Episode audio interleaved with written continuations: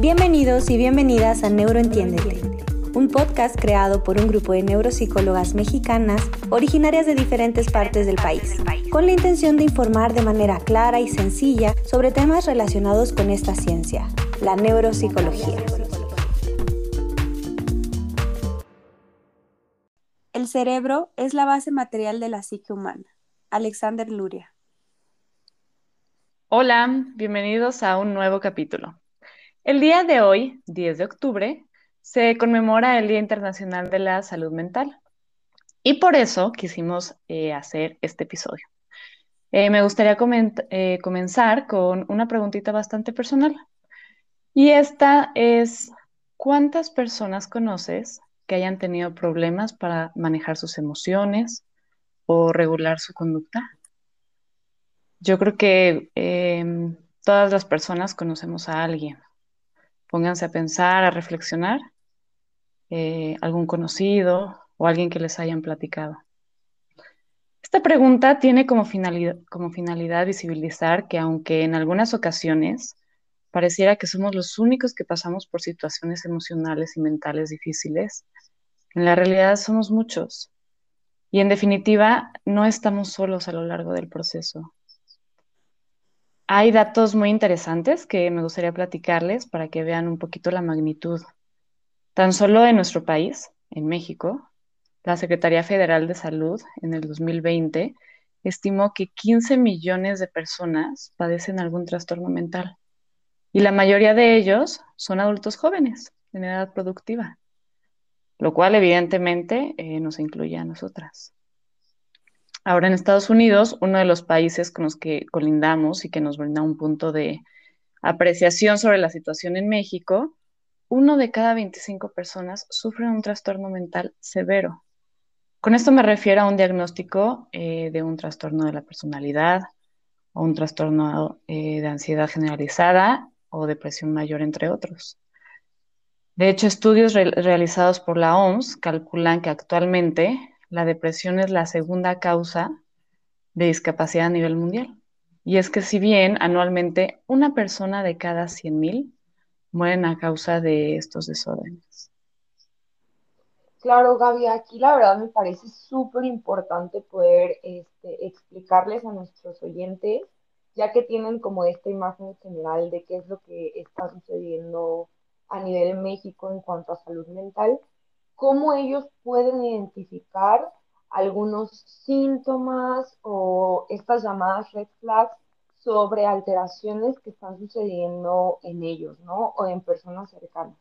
Entonces, comenzaré con algunos de los que de forma inminente implican que está existiendo una complicación ya sea mental o emocional y pues al final sabemos que cada trastorno tiene sus síntomas particulares tanto en la adolescencia como en la adultez, pero aquí vamos a englobar solo algunos de ellos. Primero que nada, si estás sintiendo preocupación o miedo excesivo, que este miedo que te paraliza significa que hay algo que, necesita atención, Yo tengo un ejemplo al respecto. Este, tuve un paciente hace algún tiempo quien había manejado durante toda su vida, este, y aproximadamente a sus 26 años comienza a darse cuenta que está presentando ataques de pánico mientras maneja en carretera. Entonces tenía que pararse eh, ya estando en la carretera para poder controlarlo. Y eso es lo que la lleva a terapia. Eso definitivamente es un síntoma que no puede dejarse de lado. Otro de ellos puede ser extremo sentimiento de tristeza o muy, muy baja energía. Yo creo que todos hemos pasado por momentos tristes, pero ¿en qué momento determinas que esta tristeza se está saliendo de la normalidad? Bueno, pues si tu estado de ánimo es muy decaído diariamente durante dos semanas, eso significa que necesitas atenderla, ¿no? Ok. Dificultades concentrándose. Este, bueno, yo creo que todos hemos tenido dificultades concentrándose, pero ¿a qué me refiero con esto? Como a cuando nos cuesta trabajo darnos cuenta de qué es lo que está sucediendo a nuestro alrededor, casi casi como si anduviéramos como zombies por la vida. Este, y pues también que tenemos como esa dificultad en la toma de decisiones, ¿no? Cambios de ánimo repentino, que de repente estás muy feliz, eufórico, que hay algo que te motivó mucho y así sin motivo alguno te sientes sumamente triste.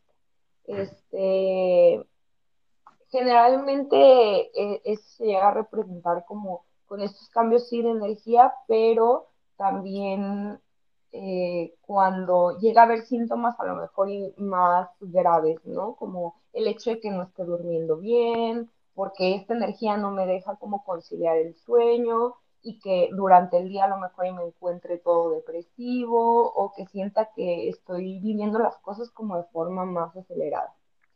También si tenemos estados de irritabilidad o enojo de forma más continua y que nos demos cuenta que nuestra tolerancia está al mínimo, ¿no? Que cualquier cosita que nos digan nos haga explotar. Eso también podría ser otro de los síntomas. Esto que mencionas, eh, Damar, justo eh, a veces nos ha pasado, yo creo que o en varias ocasiones, pero lo dejamos pasar como que sucede y seguimos adelante y no le solemos prestar mucha atención. Ahora, otra de las situaciones también que es preciso ponerle atención cuando empezamos a evitar salir eh, con amigos o en, en, reuniones que ya no queremos hacerlo porque de repente ya no dan ganas, mejor eh, preferimos estar en casa. Y luego vienen eh, también estas dificultades para, como para entender al otro. También creo que se relaciona con esto que dices que eh, la irritabilidad o el enojo constante, que cualquier cosa de repente nos parece mal o nos molesta y entonces pues hace difícil la comunicación con los otros. También están los ah, cambios en los hábitos de sueño, o el sentirse muy cansado o no dormir casi, el insomnio, o sea, la incapacidad para conciliar el sueño, que nos dormimos y entonces cuesta mucho trabajo quedarnos dormidos o nos despertamos a varias veces en la noche o mucho antes de la hora que debe de ser. También eh, los cambios en el apetito, ya sea que comemos más o comemos menos o definitivamente casi no comemos. Los cambios en el deseo sexual, también de repente cierto rechazo hacia nuestra pareja y otra dificultad para, para percibir la realidad, como estos delirios o alucinaciones en donde de repente se pueden experimentar o sentir cosas que en realidad no existen o que nadie más escuchó, que nadie más sintió. Las alucinaciones son estas percepciones falsas, normalmente de tipo sensoriales, esto es que eh, sentimos que alguien nos toca o escuchamos cosas, y los delirios, por otro lado, son estas ideas falsas o interpretaciones erróneas, como el pensar que a lo mejor alguien eh, quiere robar alguien quiere entrar a la casa para, para robar y secuestrar, por ejemplo. Dando continuidad a esto que mencionas, Mariana, también me gustaría mencionar la incapacidad para percibir cambios en nuestros sentimientos o conductas o de la personalidad. Y esto es algo que en psicología llamamos falta de insight, ¿no? Como esta falta de que te caiga el 20. También está el abuso de sustancias, que estas pueden ser cualquiera, alcohol, em, tabaco, marihuana, cocaína, cualquiera de ellas tiene alteraciones, provoca alteraciones en la salud física y mental de las personas. También dolores físicos que no tienen una causa aparente, como dolor de cabeza, de estómago o molestias generales, ¿no? Eh, dolor muscular, por ejemplo, también. Eh, y eh, también puede pasar con el pensamiento suicida, que este no se, se presenta como siempre, el ya no quiero estar aquí, ¿no? Sino que también puede ocurrir de otras formas, como un pensamiento sobre vivir es muy complicado, ojalá no tuviera que hacerlo, preferiría no sentir este dolor o a mi familia estaría mejor sin mí, por ejemplo. Em, y también puede aparecer como este mundo es muy difícil. Entonces, cuando aparecen estos pensamientos, también son un foco de alarma que debemos considerar para eh, ir o acudir a atención psicológica. Eh, también agrego eh, la incapacidad para llevar a cabo actividades de la vida diaria que tienden a generar más estrés de lo que antes nos generaban, ¿no? Y el miedo intenso a subir de peso o excesiva preocupación por la apariencia también son algunas eh, de los síntomas o estas red flags que debemos considerar. Sí, claro, yo creo que aquí muchas de las personas que nos están escuchando a lo mejor están llegando a este punto en el que dicen, bueno, pero es que yo no considero que presente una situación tan severa. Y entonces me gustaría como explicarles que se ha estimado que aproximadamente uno en cada cinco adultos en algún momento de su vida presentará alguna condición psicológica. Entonces, pues es sumamente importante estar como al pendiente de esta sintomatología o de cómo se van sintiendo. Y la segunda es que en realidad la salud mental no es la ausencia de trastornos mentales. Por ejemplo, la OMS la ha descrito como este estado de bienestar en el cual la persona es consciente de sus capacidades y sus virtudes. Mm, podríamos llamarle a esto como tiene esta capacidad de autoconocimiento, en la cual además es capaz de resolver las tensiones de la vida cotidiana, el estrés de la vida cotidiana, ya sea del trabajo, ya sea en problemas familiares, y que logra trabajar de forma satisfactoria y productiva. Todo esto mientras forma parte de alguna comunidad. Esto que dices, Damar, también es súper importante, pero creo que a veces lo que cuesta trabajo o cuesta trabajo el pedir ayuda por este estigma que ronda alrededor de toda la salud mental y el acudir con un profesional de, de la salud porque entonces pensamos, bueno, me ha tocado eh, escuchar, yo no estoy loca o yo no estoy loco o no lo necesito. Entonces, y creo que se relaciona con esta parte porque cuando se habla de estigma es, eh, se refiere al conjunto de estas actitudes y sentimientos que desaprueban, que son desaprobatorios. Entonces, el saber que alguien está acudiendo con eh, psicología pues se vuelve como de repente el eh, ser señalado. Y esto al final, pues se remonta a mucho tiempo, mucho tiempo atrás, eh, como en, la rama de la psiquiatría, cuando inició, pues anteriormente también eh, abordaba a la psicología, también era parte de la psicología. Y entonces esta rama de psiquiatría surge como esta parte en donde delimitan lo normal de lo anormal, y ellos eran quienes decían o quienes determinaban quién era normal y quién no. Y entonces, eh, eso implicaba en ese momento que si eras anormal, eh, eh, tenías que ser internado en una clínica psiquiátrica o, o, lo llamamos como institucionalizar, que es lo mismo que internarse en el hospital. Entonces, es a partir de ahí que viene como este miedo a decir, oye, pues me van a internar, a pesar de que en la actualidad ya no es, no es así, no funciona así como tal de la etiqueta de eres anormal, entonces vas directo a, a internarte a la clínica psiquiátrica. Pero sí creo que viene desde esta parte y lo que implica el hacerte cargo de tu salud mental. Claro, fíjate que un ejemplo de esto es este espacio Em, que se llamó La Castañeda, que se creó en el siglo XX, en donde se llevaron a cabo cantidad de violaciones a derechos humanos de las personas que tienen trastornos mentales e incluso también se institucionalizaba, como tú lo dices, a personas que no padecían este tipo de, trastornos. Y pues esto ha contribuido a que se cree un prejuicio sobre los síntomas y de la salud mental en general y que estos son percibidos como no con la misma urgencia que se percibe la salud física. ¿Qué pasa cuando se nos rompe un hueso, no? Por ejemplo, pues corremos inmediatamente a atenderlo a urgencias, ¿no? Bueno, pues con la salud mental también es así. Hay síntomas y hay situaciones que debemos tomar con la misma seriedad que lo haríamos si se tratara de un síntoma físico. y acá también creo importante que reforcemos esta idea de que la psicología es una ciencia, porque muchas veces existe esta inseguridad, ¿no? De qué voy a ir a hacer, ¿no? O qué hace un psicólogo o una psicóloga. pues las intervenciones en psicología están basadas en una estructura y una metodología que va eh, a determinar un tipo de intervención, ¿no? Y todo esto pues está basado en evidencia científica y pues no es solamente ir a platicar, ¿no?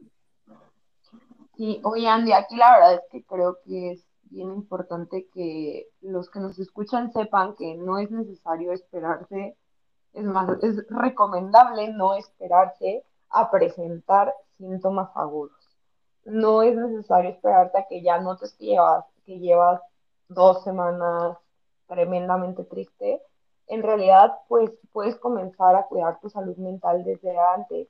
Y existen muchos motivos por los cuales una persona puede iniciar un proceso psicoterapéutico y que esto le pueda ayudar de forma como completa o a integrar a lo mejor como cómo se siente con él mismo. No sé ustedes qué opinan al respecto o si tienen alguna recomendación. Sí, Damar, justo como lo mencionan niñas, eh, es importante porque de repente, eh, como dice Andrea, si tenemos un hueso roto, si nos duele, por ejemplo, una muela, o sea, automáticamente o lo más pronto posible buscamos la atención. Pero ¿qué pasa con la salud mental? De repente dejamos, dejamos que pase y como no duele como tal, ahora sí que esperamos a que duela o esperamos a que sean situaciones que nos rebasen y como dices, Damar, pues no, debería, no deberíamos de esperar a que esto suceda, es más bien esta forma de prevenir. Y para lo que también sirve empezar el proceso terapéutico, pues es para conocernos, para incrementar nuestro autoconocimiento, reconocer también las áreas que tenemos de fortaleza y nuestras áreas de oportunidad y ser conscientes justamente de estas, de estas áreas a mejorar. También para tener mejores relaciones interpersonales y de hecho en psicoterapia hay muchas intervenciones o técnicas que buscan favorecer esta comunicación asertiva. Claro, y bueno, yo creo que para interiorizar estas mejoras es súper importante establecer nuevos hábitos y dejar de lado los que ya no son funcionales para nosotros. De hecho, eh, mucha gente cree que toma 21 días establecer un nuevo hábito, sin embargo, esto no es del todo cierto. Un estudio realizado por la Universidad de Londres en el 2009 eh, menciona que en realidad el tiempo oscila entre 18 y 254 días, con un promedio en las personas de 66 días. Obviamente, no es lo mismo querer generar un hábito de algo simple que no estimula directamente los circuitos de recompensa cerebrales, como por ejemplo cepillar nuestro cabello todas las noches, a algo que implique motivación y mucho más interés. Súper interesante esto que mencionas, Gaby. Creo que hay un montón de estos mitos, ¿no? En psicología que sería importante que abordemos después, quizá en otro capítulo, ¿no? En otro episodio. Pero también dentro de estos beneficios, creo que también está en que te ayuda a lograr identificar o estar más en contacto con tus emociones y encontrar respuestas que te ayuden a sentirte mejor también a incrementar tu autoestima, tu autovalía, saber, que es importante pues ser amables y pacientes con nuestros propios procesos. También puedes desarrollar habilidades para enfrentar situaciones complicadas o momentos difíciles que pues todas las personas llegamos a tener. Claro, y cabe mencionar después de todo lo que hemos estado platicando, que en realidad eh, la cantidad de personas que se atienden son muy pocas. Eh, de hecho, la UNAM hizo un estudio y comentan que únicamente el 20% de las personas recibe apoyo psicológico. Por eso es bien importante y por eso aquí eh, buscamos recalcar que hablar y buscar la salud mental es importante los 365 días del año.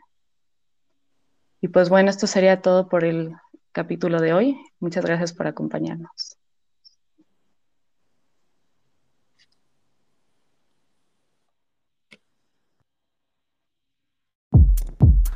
Neurotip, segmento dedicado a compartirte breves recomendaciones. El primer neurotip que les podemos dar es hacer ejercicio, cuidar tu alimentación y tener buenos hábitos de sueño benefician tu salud mental. Hablar de lo que sientes no es sinónimo de debilidad, es un acto de valentía y de responsabilidad. Recuerda que tu salud mental es importante. No olvides que no eres responsable de tu salida pero sí eres responsable de sanarla. El proceso de psicoterapia no será siempre agradable. En ocasiones habrá frustración, llanto, tristeza, enojo o emociones que no te agraden. Ese es el camino para sanar. Concluye el episodio del día de hoy. Recuerda seguirnos en nuestro Instagram como arroba neuroentiéndete o bien contactarnos a través de nuestro correo electrónico neuroentiéndete arroba. Hasta la próxima.